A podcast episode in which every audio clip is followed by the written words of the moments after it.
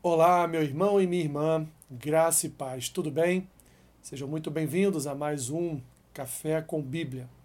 O texto que eu quero compartilhar com vocês nesta manhã está lá na primeira carta de Paulo aos Tessalonicenses, capítulo 5, versículos 12 e 13, que dizem assim: Agora vos rogamos, irmãos, que acateis com apreço os que trabalham entre vós e os que vos presidem no Senhor e vos admoestam e que os tenhais com amor em máxima consideração por causa do trabalho que realizam.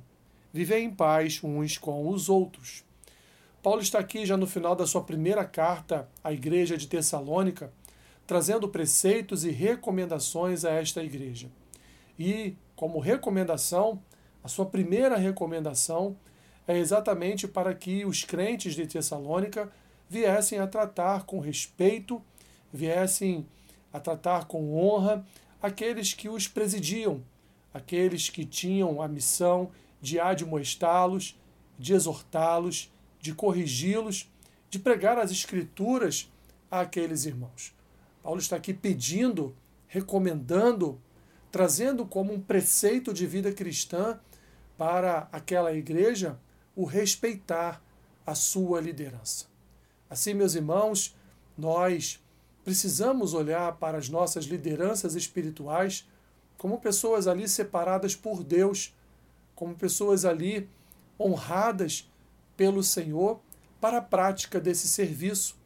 Pessoas colocadas nesta posição exatamente para serem serem canais de consolo, de conforto, de disciplina, de correção, de ensino, de conversão, de regeneração, de ajuda, de auxílio, de um estender de mãos, de um, um colocar à nossa disposição os seus ouvidos para nos ouvir. Assim, Paulo está ali pedindo aos Tessalonicenses, recomendando aos Tessalonicenses, e melhor dizendo, ele está ali trazendo esta ação de honra, esta ação de respeito como um preceito bíblico, como um preceito das Escrituras, como um preceito da vida, de uma vida cristã. Paulo está dizendo a eles: respeitem o seu pastor, respeitem aquele que Deus colocou para ser o anjo da igreja, aquele que Deus vocacionou para ensiná-los o melhor caminho, para guiar os seus passos, para apresentar domingo após domingo o evangelho da salvação.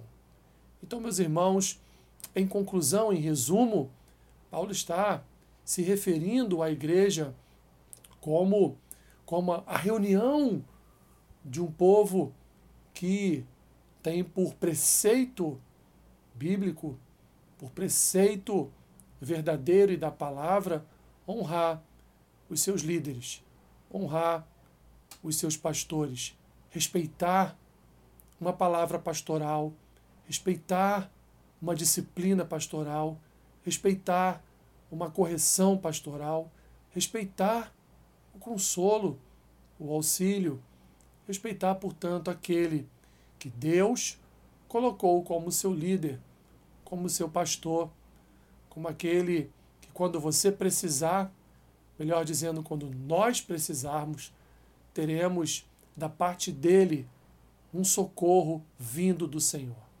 Meu irmão e minha irmã, ame seu pastor, ame seu bispo, ame o seu diácono, ame aqueles a quem Deus levantou para estar com as suas vidas à disposição do serviço do reino e, por conseguinte, à disposição da sua vida para ouvir o seu momento de choro, para ouvir o seu momento de alegria, para compartilhar ou receber esse compartilhar tanto de coisas boas quanto de coisas ruins da sua vida. Esse que Deus levantou para ser a voz, a voz do Senhor na sua vida. Esse que Deus levantou para ser o seu representante diante da sua vida. Assim, ouça o seu pastor em amor. Respeite o seu pastor em amor. Dá honra ao seu pastor, à sua liderança, pois a Bíblia nos ensina a honrar aqueles que têm honra.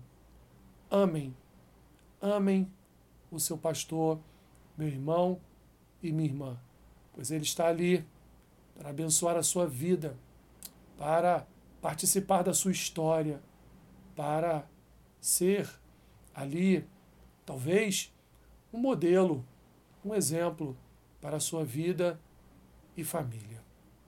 Senhor, obrigado. Obrigado porque só o Senhor para sustentar um homem quando este é levantado, vocacionado para ocupar o maior lugar de honra que um homem poderia ocupar nesta vida que é o ministério pastoral.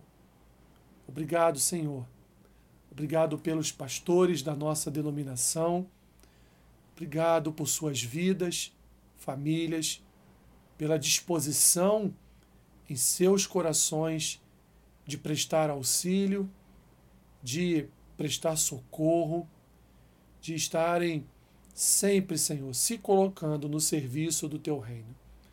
Obrigado por estas vidas, dá forças, vigor, renova as energias, Senhor, de cada pastor, da aliança das igrejas cristãs de nova vida, abençoando de forma milagrosa a vida e saúde do nosso bispo primaz, corpo de nossos bispos, sempre, Senhor, usando-os para a glória do teu nome. É o que eu te peço, Senhor. Abençoe o dia do meu irmão e da minha irmã. Seja com eles neste dia que se inicia. Em nome de Jesus.